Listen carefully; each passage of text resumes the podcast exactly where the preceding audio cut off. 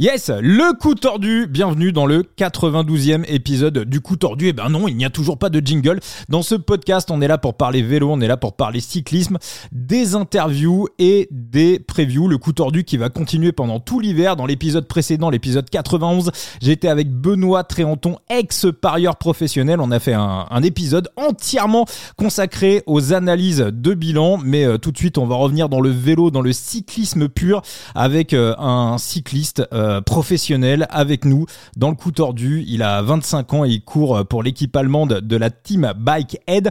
On a déjà parlé de lui à, plusieurs reprises dans le podcast. Léo Bouvier dans le coup tordu. Bienvenue Léo, comment tu vas? Bah ça va, merci à toi pour l'invitation, heureux d'être ici. Oh bah c'est moi qui te remercie. Voilà, on va pouvoir parler vélo, on va pouvoir discuter avec toi. Ça va être euh, voilà, ça va être un, vrai vrai kiff. Alors bien évidemment, Léo, bah je crois que tu écoutes un petit peu le le le coup tordu je ne suis pas tout seul pour euh, t'accueillir dans, dans l'émission. Il y a euh, Monsieur Thibaut, alias la type qui est dans la place. En pleine forme, mon Thibaut? En pleine forme, et j'espère que ce soir, je me prendrai pas une tempête pendant le podcast. Alors c'est vrai que voilà, on enregistre au moment où euh, la tempête Chiara est en train de balayer la France. Elle est en train d'arriver en, Bretagne. Alors peut-être que vous écouterez ce podcast dans, dans, quelques mois et que ça ne sera qu'un qu'un lointain souvenir, mais c'est vrai qu'on enregistre le euh, mercredi 1er novembre et la France s'apprête à vivre une, une grosse tempête. Et euh, bah, lui, il est bien abrité, il est bien au chaud. C'est Monsieur Phoenix, alias Enzo, dans le coup tordu. Comment tu vas, mon Phoenix Salut, ça va? Bah écoute, pour l'instant bien abrité. Effectivement, je vais éviter de sortir ce soir. Hein. Eh, donc content d'être avec vous et, très heureux d'avoir Léo avec nous euh, euh, ce soir en guest star. Merci beaucoup à toi. Yes, et bah oui, merci Léo, merci d'être dans le coup tordu. Euh, Léo, on t'a vu tout au long de la saison, on a pu euh, notamment euh, te voir ces dernières semaines sur le sur le Tour de Turquie. Bah, première question, j'ai envie de te dire que qu'est-ce que tu fais en ce moment? Est-ce que c'est la, la, la coupure hivernale? Combien de temps ça combien de temps ça s'arrête? Est-ce que t'as c'est une période où tu ranges le vélo? Ouais, bah, je suis, je suis actuellement en, coupure là depuis, euh, depuis samedi dernier. Donc, euh, bah, c'est quelque chose d'important pour, euh, pour tout coureur de pouvoir un peu se reposer et recharger les batteries, aussi bien physiquement que mentalement, en, bah, en profitant un petit peu plus, que ce soit du côté alimentaire ou des sorties, qu'on qu'on est un peu obligé de se priver au cours de la saison. Donc voilà, aussi euh, physiquement pouvoir euh, repartir sur de bonnes bases euh, quand on reprendra l'entraînement, donc d'ici deux semaines pour moi. D'accord. Et tu, tu vraiment coupure intégrale avec avec le sport? On voit certains coureurs qui font du running, qui vont pratiquer d'autres sports, ou c'est vraiment coupure coupure intégrale? Ouais, de manière générale, je suis plutôt pour la coupure intégrale, justement pour vraiment que le corps lui-même comprenne qu'il a besoin de, de, se reposer. Après là, samedi, je ne peux à 10 km à côté de chez moi là un petit trail euh, qui a lieu à côté de chez moi, donc je vais y participer pour le plaisir. Donc euh, on va dire ça, ça va un petit peu couper ma coupure, mais bon, ça va être juste euh, une fois dans les deux semaines, donc ça va être, ça va aller. Tu fais combien sur 10 km, Léo? Juste pour savoir. j'ai jamais fait, j'ai jamais fait de 10 km sur route. Là, c'est comme un trail, donc ça doit faire 9 km, mais je pense que en course à pied, sur 10 km, je peux valoir 37, euh, 38 à peu près. Quand même. Ouais, ouais. Ah non, c'est euh, ouais, c'est euh, balèze. Hein. Mais souvent, ouais, ouais, les cyclistes ont de la ont de la caisse. On avait vu bah, Nasser Boigny qui était à peu près dans ces temps-là, aux alentours de, de 36 minutes. Donc voilà, pour pour des gars qui, qui, qui courent quasiment jamais, c'est c'est des temps c'est des temps assez dingues. comment tu Comment tu un petit peu ta, saison? Bah Déjà, on va commencer par le Tour de, Turquie parce que c'est vraiment euh, l'actualité. Parce que on t'a vu quand même dès euh, la, première ou la deuxième étape, tu t'es dit je vais je, vais me faire le meilleur sprinter du monde. T'es quand même le mec qui a osé sprinter contre Jasper Philipsen. Ouais, bah après quand on prend le départ euh, contre ce genre de mec, il faut pas avoir peur et se dire que bah voilà, si on a la chance d'être au départ, c'est qu'on a notre place ici. Donc après, il faut il faut il faut se battre avec ses armes et essayer de, faire le mieux possible. Donc moi, euh, que je sois contre Philipsen, euh, Cavendish ou euh, le pimpin du village, je m'en moque. Mon but c'est de donner le meilleur de moi-même pour pour faire le meilleur résultat possible. donc ouais, sur la première étape, ça s'est pas trop mal passé avec une dixième place. Après, j'étais un petit peu déçu quand même dans le sens où au dernier virage, il y a une chute juste devant moi de d'Alvaro Odeg et qui me fait, enfin, qui m'oblige à déclipser, à perdre un petit peu de place dans, dans l'emballage final. Donc j'étais j'étais un peu frustré sur le coup. Après un top 10, ça reste un bon résultat pour pour moi par rapport justement aux clients qui pouvait y avoir devant.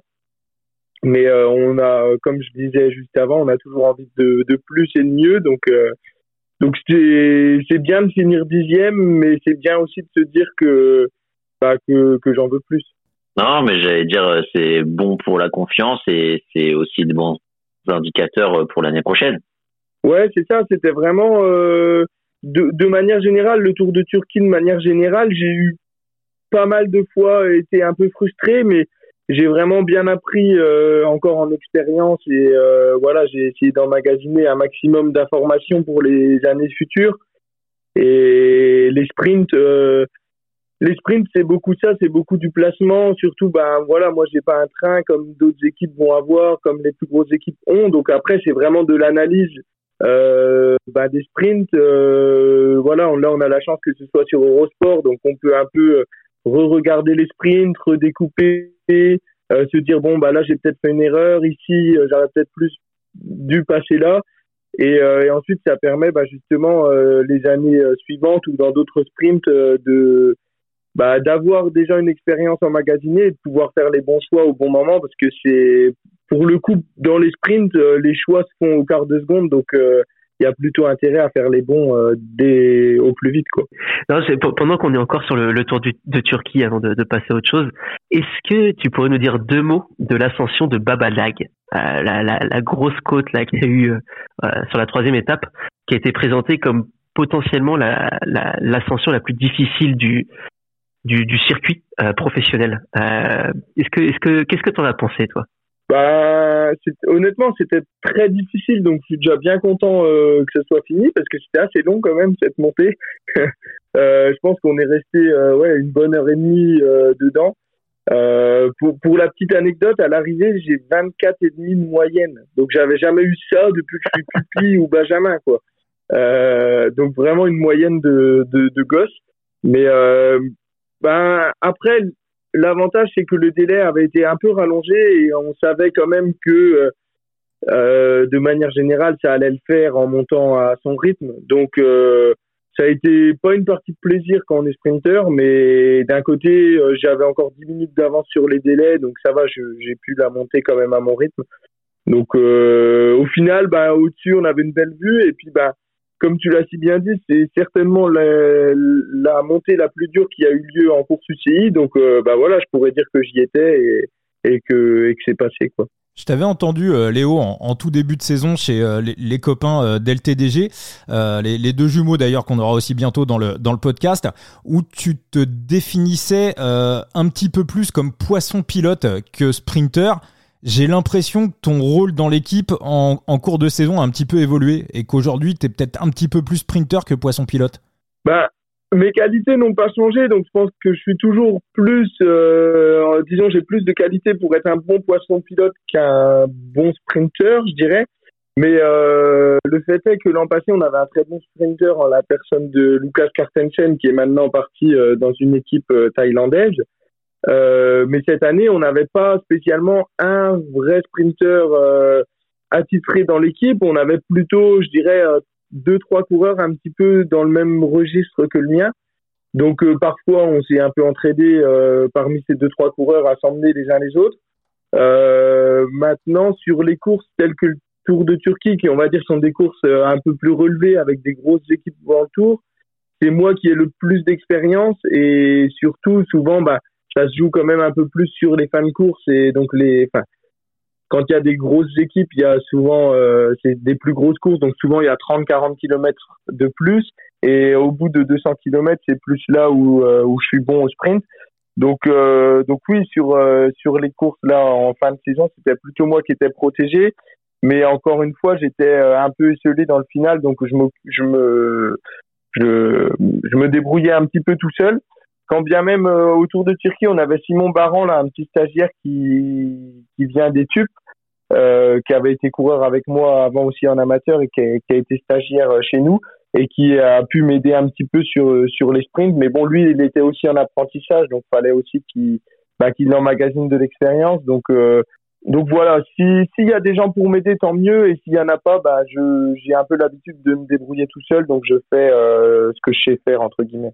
Donc ouais, Léo, bah on, va quand même rappeler tes, euh, tes résultats parce que tu as, fait une, je trouve une grosse deuxième partie de, de saison. Il y a eu euh, une, deuxième place sur une course en Asie, hein, le tour de le tour de qui était qui était en deux parties d'ailleurs. Hein, ce, cette course, d'abord en 2.2 puis ensuite niveau national. Il y a eu un top 5, un top 7 également sur, euh, sur cette course. Il y a eu aussi un, une septième place sur euh, la troisième, deuxième étape du Tour du Portugal. Euh, est-ce que tu juges que c'est ta meilleure saison? Non, honnêtement, je pense que l'an passé, j'ai fait une plus belle saison parce que j'ai été plus régulier au long de l'année. et c'était aussi ma première saison pro, donc j'avais besoin d'apprentissage. Je pense que physiquement, j'étais meilleur l'an passé.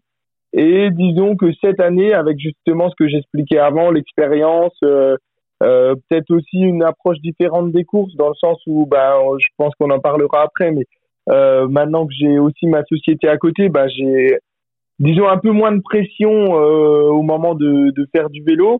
Donc, ça, a un petit peu changé ma façon de, faire, mais du coup, ouais, si si je juge ma deuxième partie de saison, je dirais que oui, c'était une, une belle, euh, presque ma plus belle saison. Mais bon, il y a quand même cette première partie de saison qui a été un peu plus difficile. Donc, euh, dans l'ensemble, euh, j'étais plus content à la fin de l'année 2022 que la fin d'année 2023.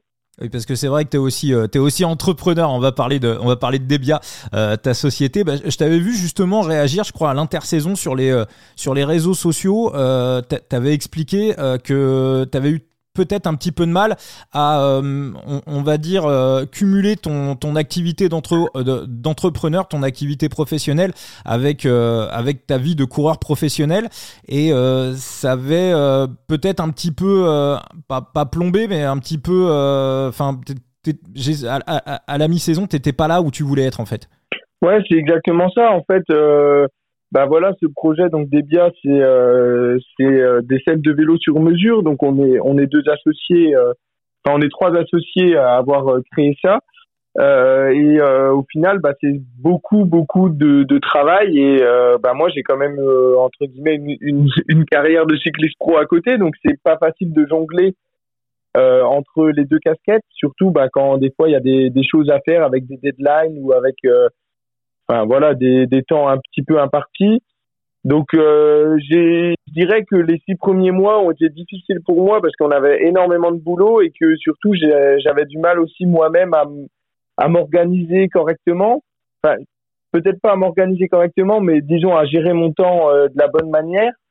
Et euh, parfois, je voulais euh, faire des choses trop vite, trop bien, ou etc. Et maintenant, j'ai appris un petit peu, ben, justement, avec euh, la maturité, avec l'expérience, à, à, faire un petit peu différemment.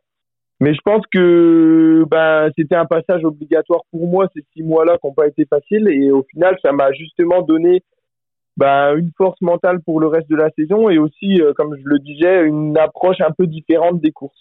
C'est-à-dire que maintenant, ben, je sais que j'ai pas que le vélo dans ma vie et je pense que pour beaucoup de, cyclistes aussi bien amateurs que pro, ben des fois d'avoir que le vélo dans sa vie, ça peut être un frein dans le sens où si ça marche pas en vélo, ben on va vite ruminer, se sentir un peu mal, se morfondre et, et se tirer un peu vers le bas. Alors que là, ben si ça allait un peu mal dans le vélo, mais que ça allait bien dans ma société, bon ben j'avais quand même au moins un, truc sur deux qui roulait, donc euh, ça me permettait de garder un peu la, la tête au-dessus de l'eau, quoi. Non, j'ai dit vas-y euh, poursuis. Non, non, mais euh, c'est c'est intéressant, mais on pourra poursuivre peut-être un peu plus sur l'objet euh, de, de sa société parce que quelque part c'est euh, c'est vous vous faites des des sales. Qu'est-ce que tu peux nous en dire justement pour ceux qui découvrent un peu la société, Léo? Ben, Debia, ça veut dire Design by Your Anatomy, donc on a un petit peu le, le, le ce qu'on fait déjà dans le titre. Donc en, fait, on fait voilà des selles de vélo sur mesure adaptées à la morphologie du, cycliste. Donc ce qu'on fait, c'est qu'en fait, on fait une prise d'empreinte. Donc euh, c'est détourné du monde dentaire euh, puisque mon collègue euh, est dentiste de formation. Donc en fait, on va faire une empreinte du fessier du cycliste comme on ferait une empreinte de dent pour quelqu'un qui a qui doit faire une prothèse dentaire. Donc en fait, on va placer donc un, un porte-empreinte, c'est une selle qu'on a créée et qu'on a brevetée sur le vélo du, du cycliste. Ensuite, on va mettre la patte à empreinte et le cycliste va pédaler pendant 10 minutes sur home trainer. Et à la fin de ces 10 minutes, le matériau empreinte, il aura durci. En fait, à la base, c'est un matériau qui est, qui est très mou et, à la fin, c'est ce matériau durci euh, grâce à un catalyseur.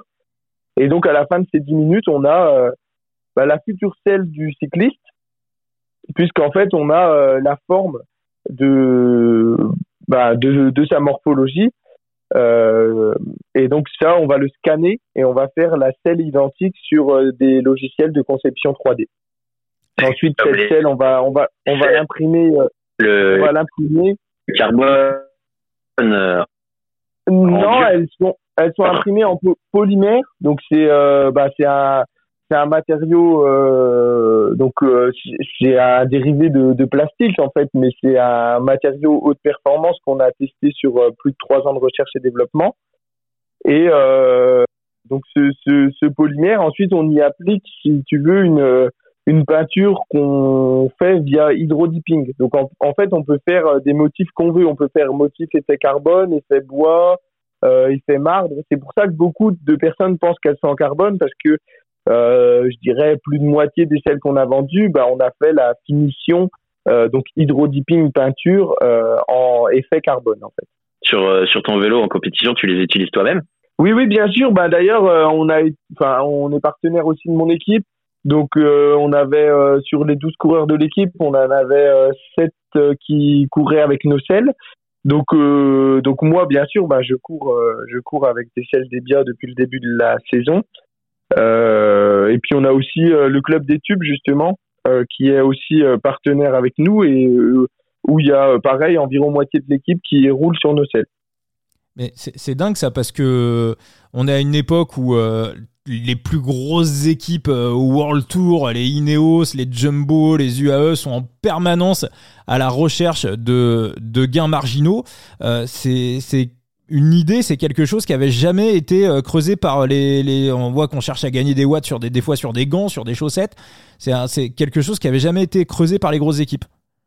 Ouais, c'est vrai que c'est assez bizarre, euh, surtout dans le sens où, bah, par exemple, ça se rapproche un petit peu des semelles, euh, des semelles mmh. personnalisées, des mmh. semelles qui sont adaptées au, au pied des personnes.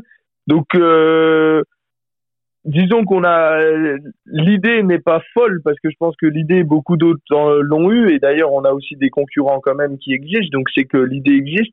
Euh, maintenant pourquoi les équipes ne l'ont pas encore fait? Ben déjà parce que euh, c'est seulement l'avènement du 3D qui a permis de pouvoir euh, créer ça. C'est-à-dire que il y a euh, par exemple 4-5 ans avant qu'il y ait ce type d'imprimante 3D qui puisse permettre d'imprimer le matériau qu'on utilise nous euh, n'existait pas. Et du coup ben si on voulait faire des selles sur mesure il aurait fallu faire avec moule contre moule. Et là c'était au moins 5000 euros de coût de production pour la selle. Donc euh, ça aurait été vraiment compliqué euh, de faire du sur mesure en tout cas. Donc euh, donc voilà ça ça peut être une explication. Après euh, je sais pas mais tant mieux pour nous d'un côté puisque mmh. du coup ben on a un marché et, et puis bah si des équipes ou en tour, etc., euh, entendent parler de nous et, et sont intéressés, bah, ce sera avec plaisir qu'on qu'on qu'on essaiera de travailler avec eux. Euh, maintenant, c'est pas notre but premier dans le sens où euh, pour sponsoriser des équipes World Tour, c'est c'est pas euh, on vous donne une selle par coureur ou deux ou trois selles par coureur, c'est euh, on vous donne trois selles par coureur et vous mettez 80 000 euros. Donc pour nous, c'est pas c'est pas d'actualité parce que financièrement c'est c'est pas possible. Euh, maintenant, on va on va continuer d'essayer d'équiper voilà des équipes de DN, euh, des équipes un peu continentales comme la mienne, et puis bah de se développer petit à petit. Euh, on n'a qu'un an d'existence, donc on est aussi que au tâtonnement. Et pour les les chronomanes ou les mecs comme moi qui ont un peu l'habitude de se mettre en bec de sel, ça ça, ça convient quand même. Oui, bien sûr, la, ah, la selle, la selle euh, elle est adaptée surtout bah, sur l'arrière, puisque c'est là que normalement on vient et qu'on bouge pas. Maintenant, là, on est justement en train de faire une version 2, euh, donc ça, c'est euh, dans les tuyaux, où on aurait bah, un bec de sel un petit peu différent et qui permettrait justement sur tout ce qui est plutôt piste, chrono, d'avoir des selles aussi adaptés au mieux. Maintenant, quelqu'un qui fait du vélo de chrono ou de la piste et qui a l'habitude de, de rester en position, bah nous, on peut aussi lui faire sa selle, euh, si tu veux, presque avancer, entre guillemets, donc avancer l'endroit où il s'assoit et qu'il ait une selle un petit peu avec une forme bizarre, avec un bec de selle qui serait presque euh, ressemblant à l'arrière de sa selle, si tu, si, si tu vois ce que je veux dire. Après, il y a aussi tout ce qui est règles UCI, ah etc. à, à respecter. Donc, euh, bah voilà, c'est nous, ce qui, est, ce qui est vraiment intéressant, c'est que sur le logiciel de conception 3D, on peut faire plus ou moins ce qu'on veut. Donc euh, même si par exemple euh, euh, tu me dis moi je veux une selle avec un bec très long et très fin, on peut le faire. Ou avec une, une selle presque sans bec, bon bien sûr il faut réussir à mettre le rail, mais on peut le faire aussi. Donc c'est ça qui est, qui est très intéressant pour nous, c'est qu'on peut vraiment s'adapter aussi aux demandes extra du client euh, même en dehors de son empreinte. Que ah, parce qu'au niveau du justement, c'est ce que je me posais euh, comme question, euh, si ça, ça, aurait pu avoir un intérêt si en plus on pouvait adapter en fonction de la position et de plusieurs positions. Donc c'est top. Alors après, on pourra pas adapter par exemple sur plusieurs enfin il faudra faire une selle à chaque fois. Par exemple, sur un, de, un vélo de chrono ou un vélo de route, la personne n'a pas la même position, donc il faudra qu'il ait deux selles différentes. Est-ce que c'est euh, quelque chose, quand vous euh, visualisez le projet, est-ce que c'est quelque chose qui s'adresse en priorité euh, à des équipes professionnelles ou vous vous dites on va, on va inonder le grand, le, le, grand public et on va aller chercher bah, tout simplement les, les, les cyclos, les sportifs amateurs C'est la, la, la, clientèle visée, c'est laquelle en fait? Non, non, justement, notre mot d'ordre, comme tu disais, c'est tout public parce qu'en en fait, justement, on s'adapte à toutes les pratiques déjà, donc aussi bien piste, chrono, gravel, VTT, euh, route, et aussi à toutes les morphologies, donc à toutes les personnes, aussi bien le le cycliste euh, retraité qui a 70 ans et qui fait du cyclotourisme pour son plaisir, aussi bien des mecs dans l'ultra distance. D'ailleurs, on a on a un de nos ambassadeurs, Damien Villiers, qui, qui fait de l'ultra distance et qui a déjà euh, bah, remporté la RAF euh, il y a deux ans, remporté la Race Accroche Belgique cette année avec euh, notre selle. Euh, on a des compétiteurs, bah, des coureurs pro, on a aussi des compétiteurs amateurs de haut niveau, comme les coureurs des tubes. Après, on a on a des filles, des garçons, on a tout âge.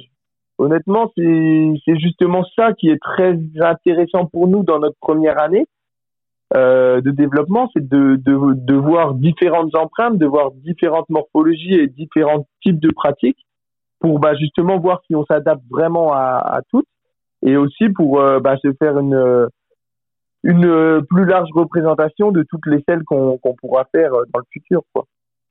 Tu, parlais d'ultra distance à, à, l'instant, pour revenir un petit peu au, cyclisme. Il y a une course qui pourrait revenir au calendrier l'an prochain, c'est euh, la, Bordeaux-Paris, la 450 bornes. Tout à l'heure, tu nous as dit que tu étais plutôt performant sur des sprints, euh, bah, plus c'est long, mieux tu, mieux tu aimes. Euh, c'est un type de format qui pourrait te, te plaire éventuellement si ton équipe avait une wildcard pour cette course-là, tu en serais?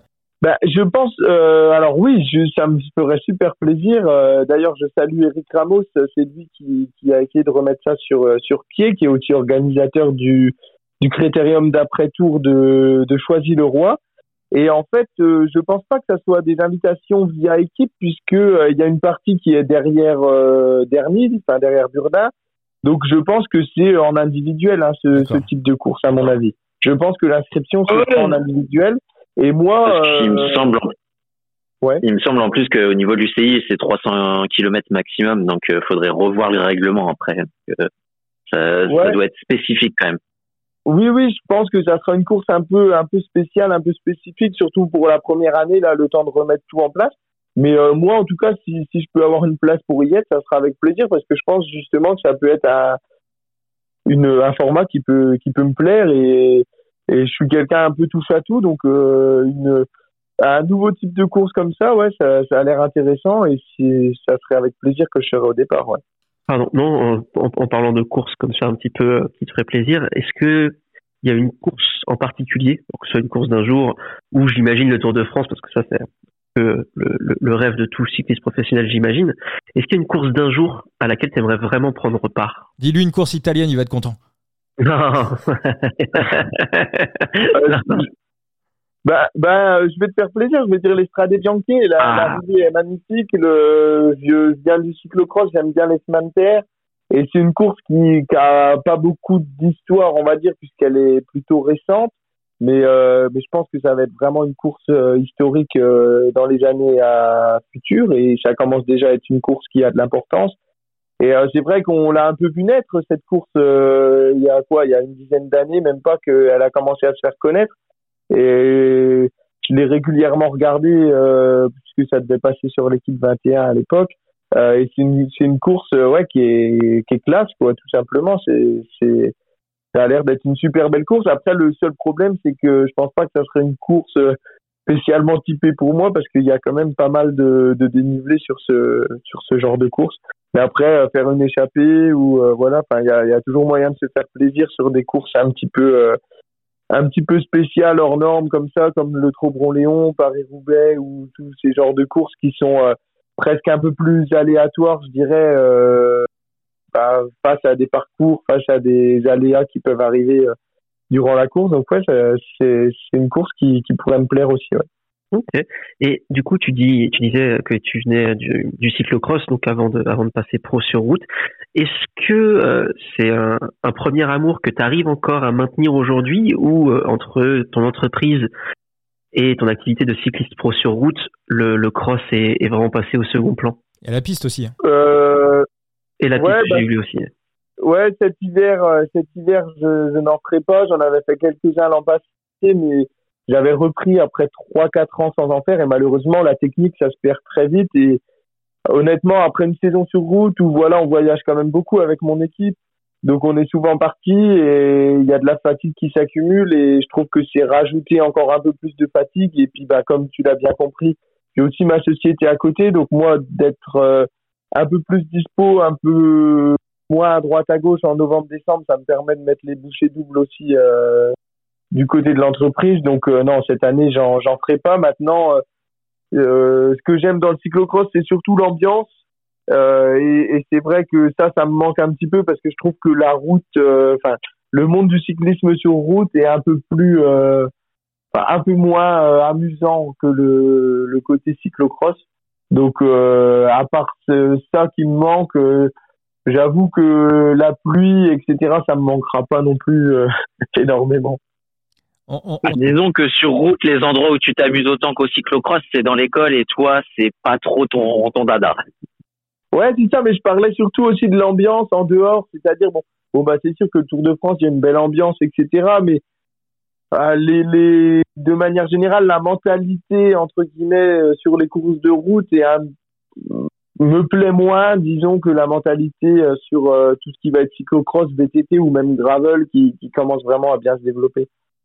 C'est vrai qu'au niveau du public, c'est beaucoup plus sympa d'aller sur une cyclo voir les coureurs euh, tourner. Euh, même, si l'entrée est payante évidemment, mais généralement c'est quand même assez abordable. Euh, on, sent qu'il y a une ambiance, on sent qu'il y a une ambiance autour des cyclos et donc ça déjà, ça doit la ferveur du public, c'est quelque chose qui doit jouer énormément. Léo, on t'a t'a pas posé la question. 2024, tu restes tu restes à la Bikehead. Il, te reste combien de contrats encore? Ben oui, oui, j'ai prolongé là pour l'année prochaine. Donc nous, c'est des contrats d'un an à chaque fois. Donc euh, là, j'ai prolongé euh, bah, début octobre. Donc euh, l'année prochaine, je serai ouais, encore là-bas.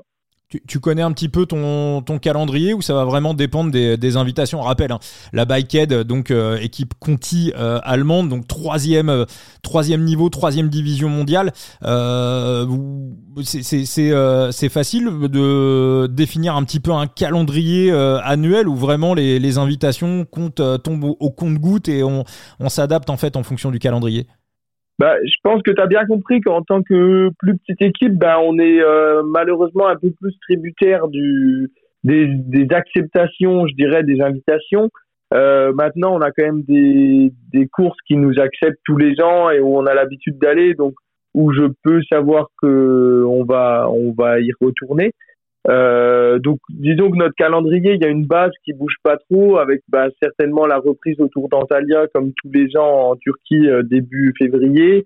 Euh, ensuite, bah, il y a des courses voilà où on est invité, euh, on est invité tous les ans, le Tour d'Allemagne, Rundumköln, le Sibiu Tour, le Tour de Roumanie. Voilà, c'est des, des, des courses, même le Tour du Rwanda qu'on a l'habitude d'être pris tous les ans, donc où où on sait presque d'avance qu'on y sera. Maintenant, bah, en tant qu'un peu plus petite équipe, bah, parfois on a des invitations un peu plus au dernier moment, mais comme dirait le manager, des invitations qui se refusent pas. Donc, euh, donc c'est pour ça que mon calendrier à l'heure actuelle, euh, je vais connaître les grandes lignes, mais je vais pas le connaître à 100%.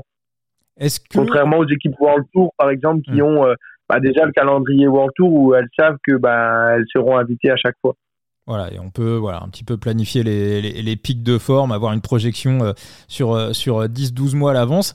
Est-ce que sur euh, Léo, sur cette année 2023, dans toutes les courses que tu as faites, il y a un coureur qui est, on va dire, un peu sur les, sous les radars, qui est pas forcément ultra méga connu, qui fait pas la, la, une des gazettes au niveau du mercato, et où tu t'es dit, putain, ce coureur, quand même, il est ultra méga fort alors là, tu, tu, me poses un peu une colle parce que j'y ai pas spécialement réfléchi avant. Mais euh, pour, pour, pour, la petite anecdote, je suis quelqu'un qui aime bien justement un peu analyser, etc. Et des fois, je donne, euh, je donne un ou deux noms à mon manager en disant ah, ce mec-là, il a l'air de bien marcher. Ou alors, euh, j'ai fait une échappée avec lui, il appuyait bien sur les pédales ou les, les petits jeunes, etc. Et ça me fait penser à un, coureur que je viens de voir signé à Burgos qui s'appelle Jean Baljat, euh, je sais plus comment c'est son prénom ou son nom de famille, mais qui est euh, mongol et qui était à Terengganu euh, l'an passé euh, et qui, qui, est un coureur qui m'avait vraiment impressionné, qui je m'étais dit coureur là, ça serait bien qu'il ait sa chance en Europe et Burgos a tenté le coup, donc je pense si c'est un coureur à suivre euh, l'année prochaine. Si, euh, si tu veux le mettre dans ton équipe si limite ou je sais pas si Burgos ils sont dessus ou pas, mais euh, mais c'est un coureur. voilà, des fois il y a des coureurs comme ça, comme tu dis, qu'on va croiser et qu'on se dit ah, lui il a il a il a quelque chose quoi. Ouais, c'est vrai que Burgos fait un, recrutement, je trouve assez assez original. Hein. Il y a le, je sais pas si tu as couru contre lui là, le Jackson qui, qui, était à, à la Bolton, sprinter là. Qui, qui Ouais, il a fait une très bonne fin de saison. ouais.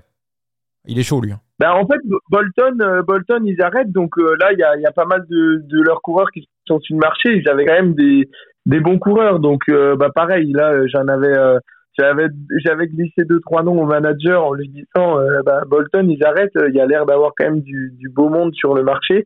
Donc, bon, ils n'ont pas encore tous retrouvé une équipe. J'espère pour eux qu'ils pourront parce que c'est, ça doit pas être simple quand, quand l'équipe s'arrête, que ce soit bah, même les coureurs de BNB euh, l'an passé ou, euh, ou Black Spoke cette année, Human Power Health, euh, ce qui traduit quand même qu'il y a, qu'il y a quand même un petit problème, je pense, en, dans, dans peut-être l'organisation du cyclisme. Je voyais encore des équipes qui, qui se plaignaient un petit peu euh, bah, du fait qu'elles ne pouvaient vivre que justement des sponsoring et non pas des droits TV, etc., qui étaient tout gardés par euh, par les organisateurs ou par euh, l'UCI.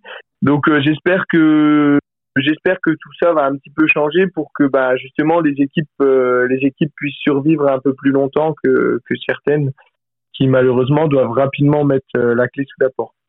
Il y a aussi l'équipe. C'est une refonte à penser totalement quoi. C'est que mm. ce soit du monde amateur au monde professionnel. Ouais ouais, je suis d'accord avec toi. Je lisais encore là des, des lettres aussi du monde amateur qui qui se plaignait et c'est vrai que je pense pas qu'on aille spécialement dans la bonne direction mais bon c'est un débat qui pourrait nous prendre euh, pourrait nous prendre beaucoup de temps mais euh, mais c'est vrai que je pense qu'il y a une refonte à faire euh, vraiment générale quoi. Comment toi, toi les, grandes lignes euh, que tu, euh, quel est le parce que c'est vrai que voilà, on est tous à peu près d'accord, hein, c'est que globalement on a un système du, euh, vélo actuel, du, vélo mondial qui fonctionne quasiment sur le même modèle qui a qui a 20 ans, 25 ans, sauf que bah, le monde a évolué, le vélo a évolué, le sport a évolué, tout a évolué. toi, quel est le premier truc qui te voilà, on va dire pas qui te choque, qui peut être perturbant? Par exemple, on voit qu'aujourd'hui, avec le système des montées-descentes euh, au niveau Pro Team et au niveau World Tour, euh, bah, c'est clairement la chasse au point UCI et euh, des courses qui, dans le temps, pouvaient être accessibles pour des équipes, des, des, des, équipes Conti, des 2.1, des 2.2. On voit aujourd'hui que, bah, toi, tu l'as vu là sur le Tour de Turquie, enfin, Jasper Philipsen qui en claque 4 ou 5.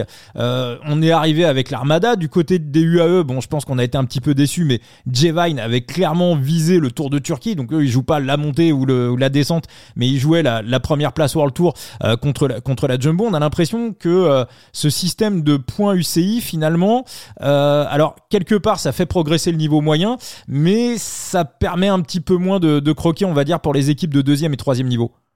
Ouais, typiquement, je pense au Tour de Hongrie où par exemple on avait gagné, enfin Biked avait gagné une étape en 2000 ou deux étapes en 2019 ou 2020 et c'est maintenant, par exemple, des courses où on n'est même plus invité. Alors qu'il y a deux ou trois ans, on gagnait des étapes sur ce, sur ce, sur cette course. Donc c'est, un petit peu fou euh, le changement qu'il y a eu. Euh, là, justement, maintenant, même aller faire euh, des top 5 sur des 2.1, des top 10, c'est vrai que souvent il y a, y a, y a, y a des il y a des grosses armadas au départ. Après, tant mieux, ça, ça fait que progresser. Ça, c'est ça, je vais pas, je vais pas cracher là-dessus. Au contraire, je pense que c'est intéressant. Maintenant, c'est plus une refonte, je dirais, dans, le système pour les équipes. On voit qu'il y a quand même beaucoup d'équipes qui ont du mal à survivre et, je pense que bah, peut-être les droits TV sont sont peut-être mal euh, redistribués. Euh, c'est pareil dans le foot, on voit qu'il y a quand même des phénomènes de transfert avec de l'argent euh, pourquoi il n'y a pas la même chose dans le vélo ou au moins pour les équipes amateurs qui se démènent à former des gens, enfin à former des jeunes et qui en fait n'ont aucun retour sur l'investissement qu'elles font, à part de dire bah voilà nous on a 10 euh, coureurs pro. Je veux dire un, club comme Etup qui a fait passer plus de 30 coureurs pro ces ces, euh, ces 20 dernières années au final ils ont quel retour? Aucun à part de qu'on dise bah voilà Etup c'est un bon club formateur mais ils ont eu aucun retour sur l'investissement qu'ils ont pu mettre euh, dans ces jeunes-là. Et ça, je trouve ça un petit peu euh, bah, illogique parce qu'au final, bah, les plus grosses équipes achètent les plus gros coureurs. Enfin, les achètent pas, mais proposent des contrats euh, aux plus gros coureurs. Et puis, il y a, a pas de retour à la base, en fait. Donc, toi, tu verrais un petit peu un système un petit peu comme le foot où on va dire, une part des, des, transferts. Euh, quand un coureur passe de change d'équipe, va dans une plus grosse équipe, on pourrait avoir un petit pourcentage du montant du transfert qui serait reversé directement au club. Ouais, c'est ça, parce qu'aujourd'hui, il n'y a pas de transfert de toute manière. Aujourd'hui, c'est juste, euh, bah, je suis en fin de contrat, je suis en fin de contrat, je, je, je vois avec mon agent pour trouver une nouvelle équipe. Euh, il n'y a pas ce phénomène de d'échange de monnaie entre entre deux équipes. Après, je dis pas que ça changerait euh, tout le système, mais au moins que ça puisse permettre à des à, à, en bas d'en vivre, euh, parce que euh, bah parce que voilà, je trouve qu'il y a des, des beaucoup de clubs amateurs qui se démènent aujourd'hui pour euh, pour pas grand chose. Après, je pense aussi que bah ce, ce système juste de sponsoring aujourd'hui, on voit quand même pour beaucoup d'entreprises, bah c'est de plus en plus difficile aussi de de, sponsoriser des équipes parce que bah on leur en demande euh, un petit peu partout à droite à gauche euh, du, sponsoring. Et puis bah il y a, quand même euh, disons l'économie générale qui n'est pas non plus au mieux. Donc donc en fait s'il n'y a pas de croissance économique entre guillemets dans le système où on est actuellement s'il n'y a pas de croissance économique et que du coup il n'y a pas de il a pas de de grosses entreprises qui veulent sponsoriser euh, dans, dans, dans, dans, le sport, bah il y a plus d'équipes qui survivent. Donc euh, donc ça c'est compliqué parce que euh, bah, comme je le dis en cas de en cas un peu de crise économique euh, globale sans parler du cyclisme, bah il y a plus de cyclisme. Donc en fait on est dépendant presque du du cercle économique global alors que par exemple si on prend le cercle économique euh, du cyclisme, il va plutôt bien puisqu'il y a quand même euh, pas mal de vélos qui se vendent. Il y a le, il y a le gravel, il y a l'électrique qui, qui, est, qui a le vent en poupe. Il y a aussi bah, tous ces phénomènes écologiques qui font que euh, le vélo a plutôt le, le, vent en poupe. Il y a des Mais au final, voilà, il, y a, il, y a, des biens. Voilà. Mais au final, ça, ça va pas. Bon, il y a des équipes qui sont sponsorisées par des par des marques de vélo, mais euh, je veux dire, si demain euh, Citroën vend plus de voitures, bah G2R euh, Citroën n'existe plus, par exemple. C'est alors que ça n'a rien à voir avec le vélo. Ah, mais je suis, de cet avis. Après, on voit dans l'actualité qu'on a aussi dans les hautes sphères et notamment avec Richard Plug, on tente de bousculer un peu cette hiérarchie, justement sortir de ce sponsoring, redistribuer un peu plus avec son wine cycling, le livre euh, cycling, on l'a vu avec le golf euh, et justement, bah, c'est l'Arabie Saoudite euh, qui qui s'implante un peu dans tous les sports et voudrait s'implanter aussi dans le cyclisme. Après, je suis pas sûr que bon, ce projet pour le moment passe pas non plus l'unanimité et surtout de la façon dans laquelle il est construit. Mais on voit, hein, c'est en débat, c'est en construction et c'est en pleine réflexion. Ouais, non, bah, je, je suis assez d'accord. Après, euh, bon, avant, même si on, un système qui se baserait sur celui du foot et des transferts. Euh, faudrait pas qu'on en arrive à terme d'ici plusieurs décennies aux, dérives qu'on voit aujourd'hui dans le football avec des, des, prix qui sont complètement mirobolants. Enfin, on, on, en arrive aussi à du grand n'importe quoi. Et, euh, et, je t'ai entendu prononcer rapidement le nom de Roglic euh, tout à l'heure, Vincent. Hmm. Et, euh, et c'est peut-être un truc qu'on va être amené à, voir de plus en plus actuellement, c'est que Roglic il restait normalement un an de contrat. Et, euh, et Bora, du coup, a racheté mhm. cette année de contrat. Mhm. C'est du coup exactement ce qui se fait dans ce football, c'est que quand on, on fait un transfert et qu'on achète un joueur, techniquement, c'est pas le joueur qu'on achète, c'est on rachète les années restantes de contrat. D'où euh, le prix qui peut être plus ou moins élevé selon le nombre d'années qui restent. Euh, on a aussi beaucoup de managers hein, qui sont qui sont arrivés. Je crois même que Jorge Mendes s'est mis dans le vélo. C'est pas le manager de d'Almeida? Totalement. Ouais, j'ai entendu ça, aussi. Hein. Ouais. Mmh. ouais donc un, des plus gros requins de du monde footballistique. Euh, et euh, alors, je, je, je sais pas trop. Alors, ça fait quelques années lui déjà qu'il est là, trois, quatre ans. Je, je sais pas trop comment, de, de, quel œil voir ça. Est-ce que c'est positif? Est-ce que c'est négatif? Est-ce que ça va permettre d'amener plus de, de stabilité pour les coureurs eux-mêmes euh, et pour les équipes? On va dire si c'est gagnant-gagnant, tant mieux. J'ai quand même du mal à imaginer que euh, fasse ça uniquement par euh, par bonté d'âme. Hein. S'il vient se mettre là-dedans, c'est qu'il a senti qu'il y, y a, un filon à exploiter. Et, euh, et les, les, les, managers comme ça, ils sont pas là, ils sont pas là pour faire les enfants de cœur.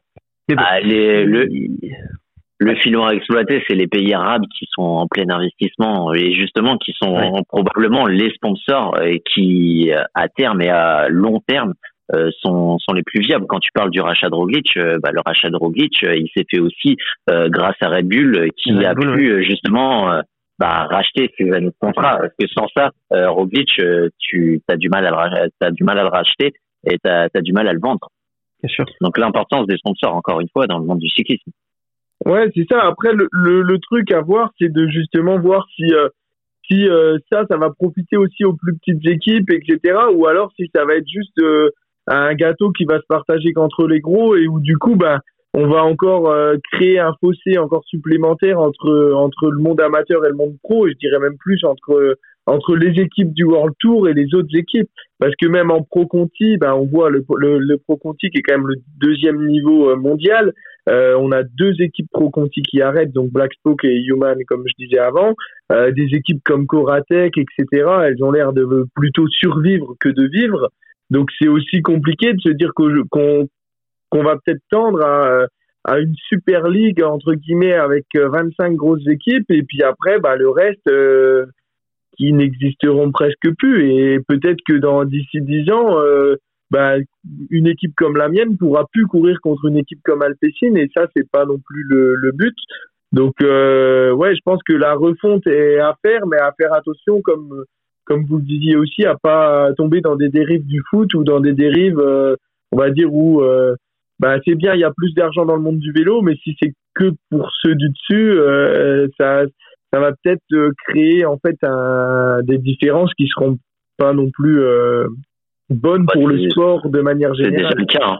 C'est déjà le cas quand on quand on voit avec les, les, les, Émirats, Jumbo et, et Ineos, hein, il y a un fossé euh, déjà dans la, dans la World Tour entre les trois plus gros et, et le reste hein, du monde. Donc euh, c'est c'est malheureux, mais oui, faut, faut, faut y penser, faut y penser bien et faut y penser vite.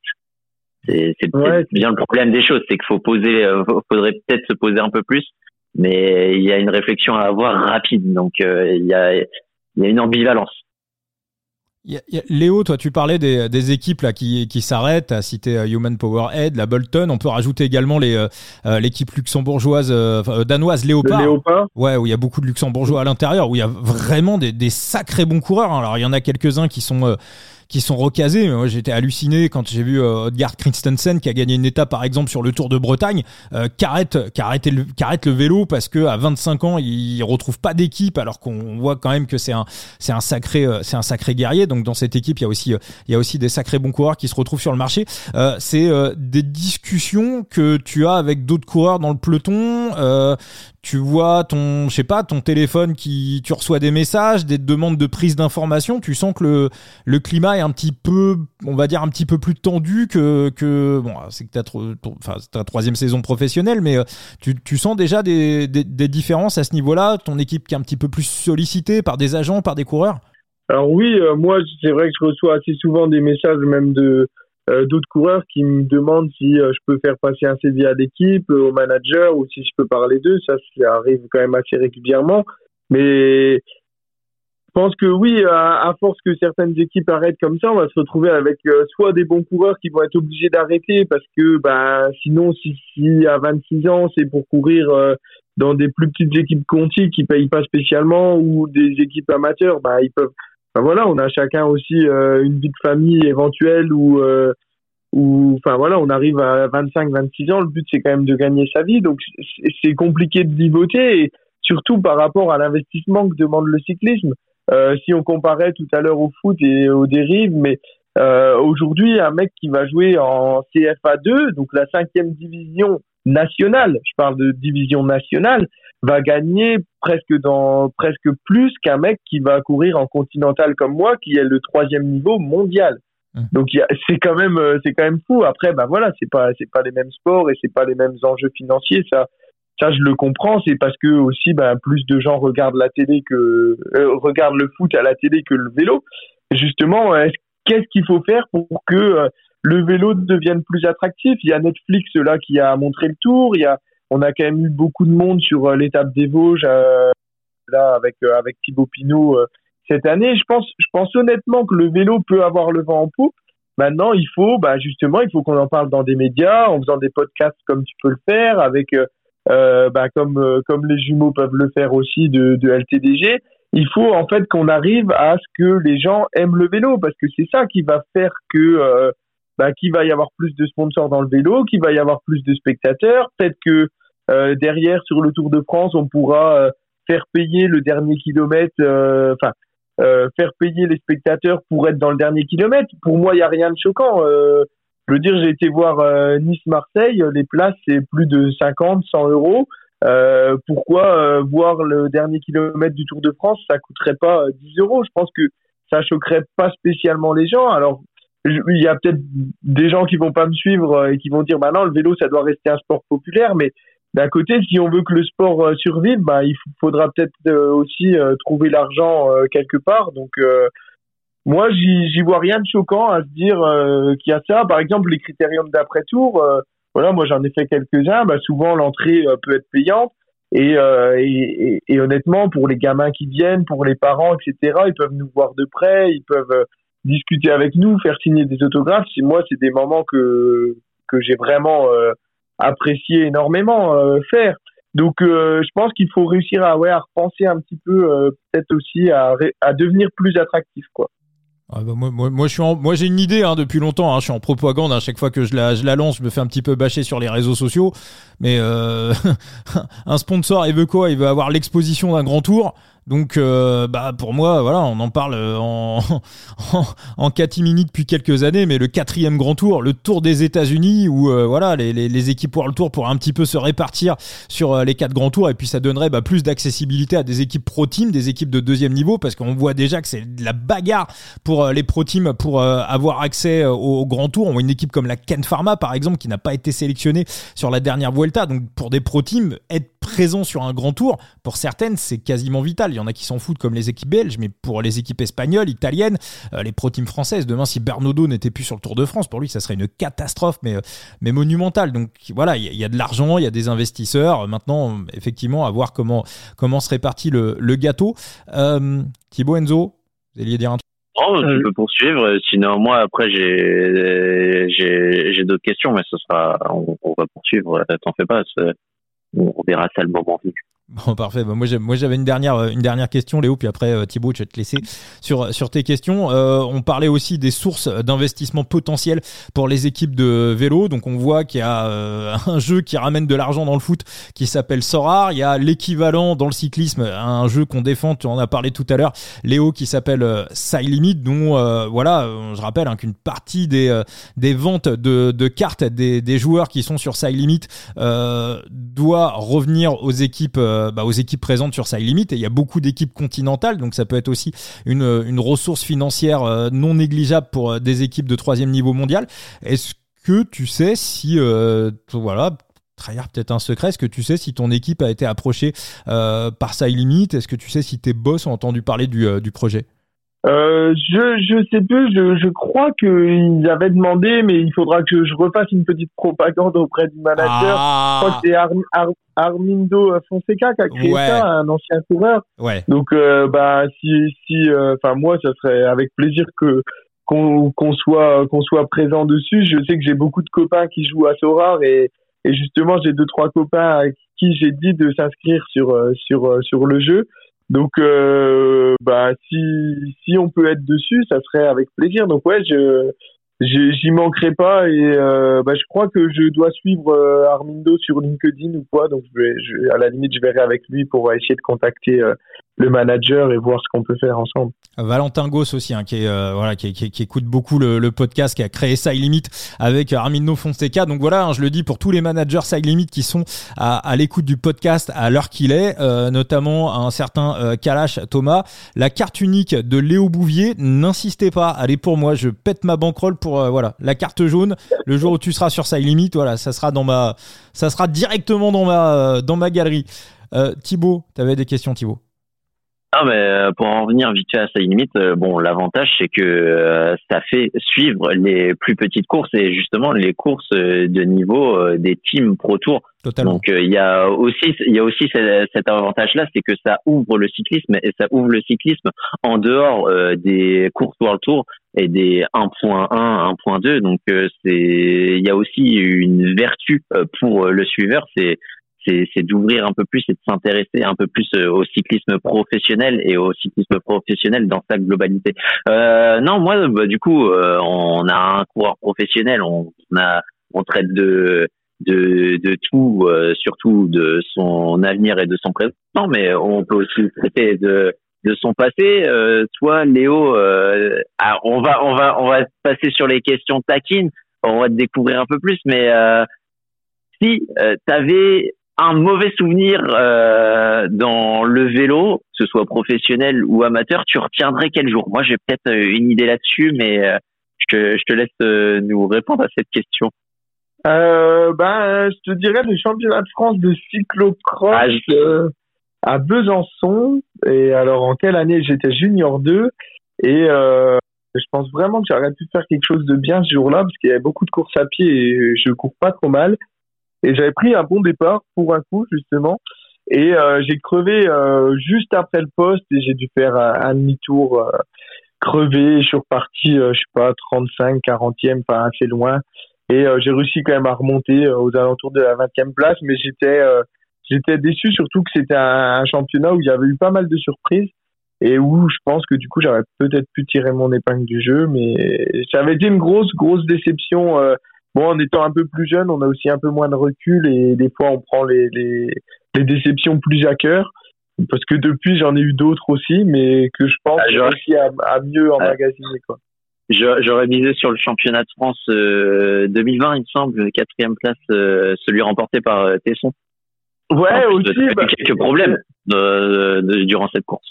Ouais, j'avais chuté durant la course, mais euh, ce que je dis souvent, c'est que justement peut-être que la chute m'a permis de faire faire cette quatrième place parce que je suis, enfin, une fois que souvent quand il m'arrive quelque chose de mal pendant une course, bah ça me donne un peu la la harne pour aller faire un, un résultat à la fin. Donc si tout revient dans l'ordre, j'arrive euh, parfois à tirer mon épingle du jeu. Après passer si, si près du podium, euh, c'était c'était c'était c'est sûr euh, ben, une déception.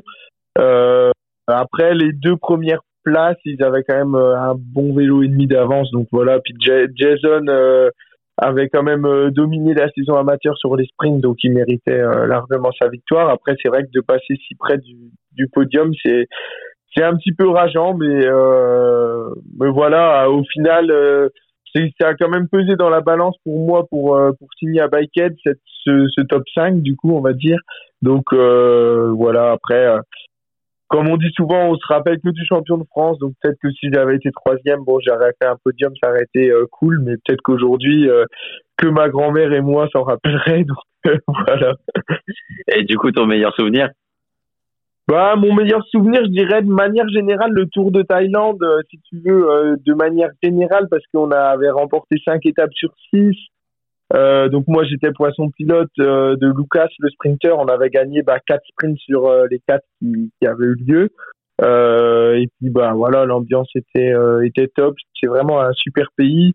L'organisation de la course était, était top. On avait ça avait fait pas mal de primes aussi, donc ça c'est toujours plaisant.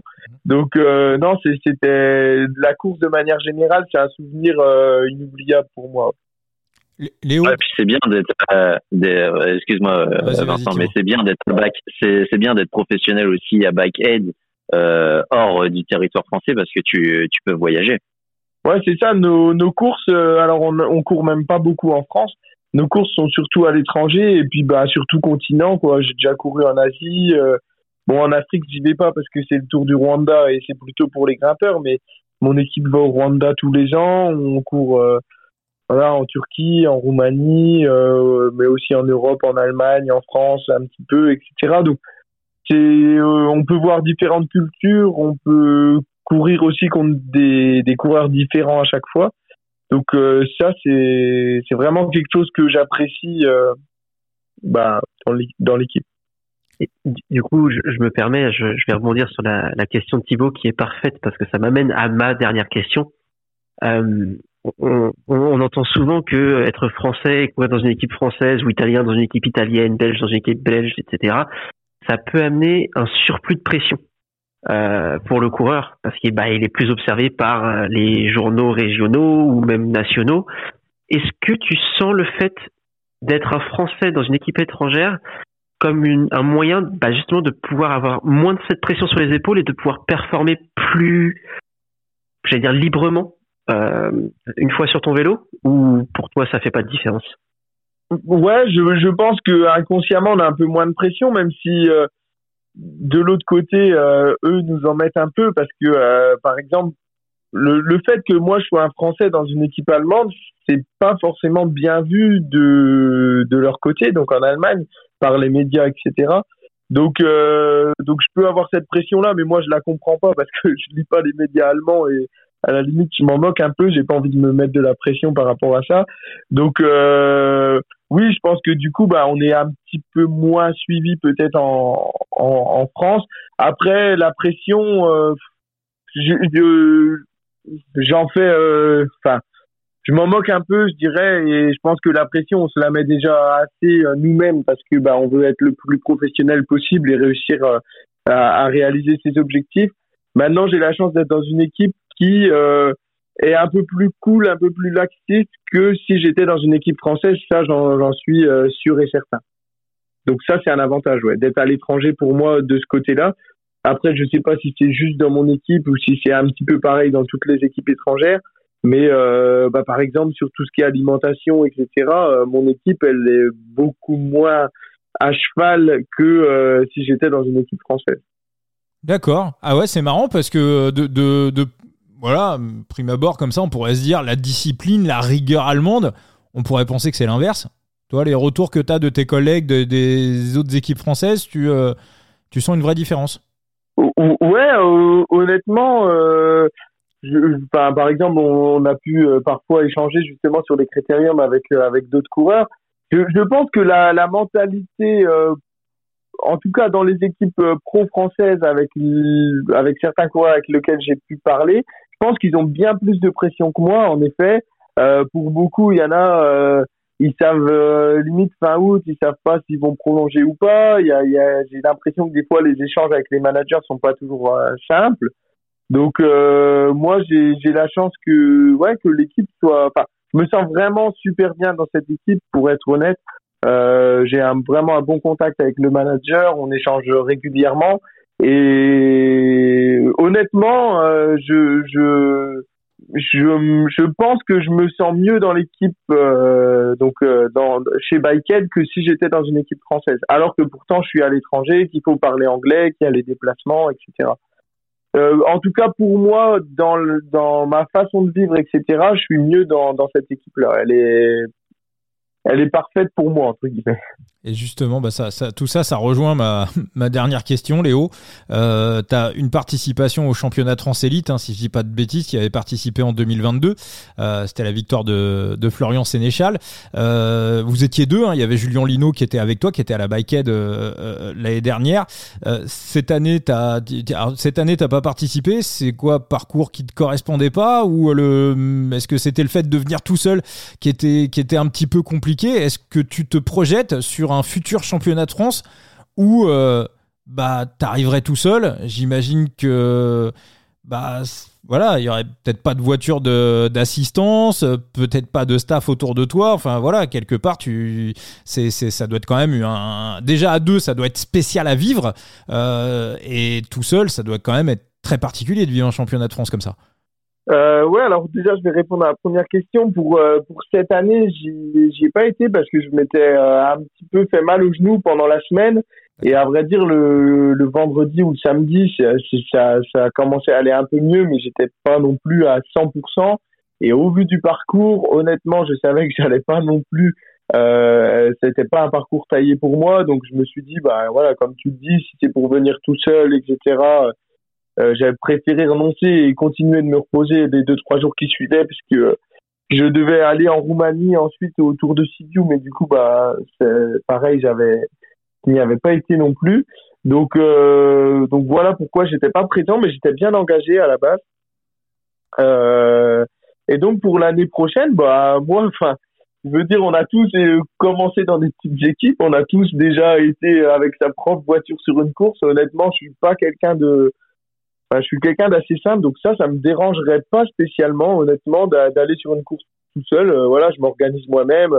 J'ai des j'ai des copains qui peuvent venir avec moi. J'ai un copain qui est ma sœur qui vient parfois qui vient parfois avec moi sur euh, sur les courses. Euh, donc ça, ça serait pas ça serait pas un souci, honnêtement. après, bah pas de voiture suiveuse, tout ça, on trouve toujours à s'arranger. Hein. La première année qu'on y avait été avec Juliane, on avait vu avec avec Théo Delacroix et Adrien Petit pour euh, pour que euh, Intermarché prenne des roues euh, pour nous.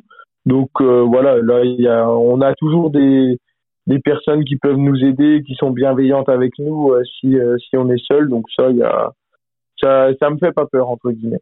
En plus, le, championnat de France, hein, j'ai l'impression que c'est le, le, seul championnat où potentiellement on peut avoir des, des dingueries. Hein. Il y avait eu euh, Dimitri Champion. Euh, enfin voilà, j'ai pas d'autres exemples comme ça de de pays euh, dans dans dans dans lesquels. On... aussi. Ouais ouais ouais. Dans les voilà ces, ces dix dernières années, on a vu quand même deux coureurs de, de troisième niveau. Euh, lever les bras au championnat de France. Donc sur les, on va dire les les, les gros pays de, de vélo, j'ai quand même l'impression que c'est, enfin quoi que si au championnat de Grande-Bretagne, on a vu un coureur euh, l'année dernière qui était euh, qui avait pas d'équipe, qui avait euh, qui avait réussi à faire. deuxième, je crois. Ouais, il a retrouvé une équipe depuis? ouais, ben, je crois qu'il est à Saint-Piron. D'accord, oui, bonne équipe bonne équipe aussi. Mais, euh, mais ouais, mais championnat de France, des fois, ça peut être un petit peu, un petit peu particulier. Euh, Thibaut, Enzo Ouais, après, ces derniers temps, les circuits étaient quand même difficiles, donc ça se jouait quand même à la pédale et les, les gros étaient devant.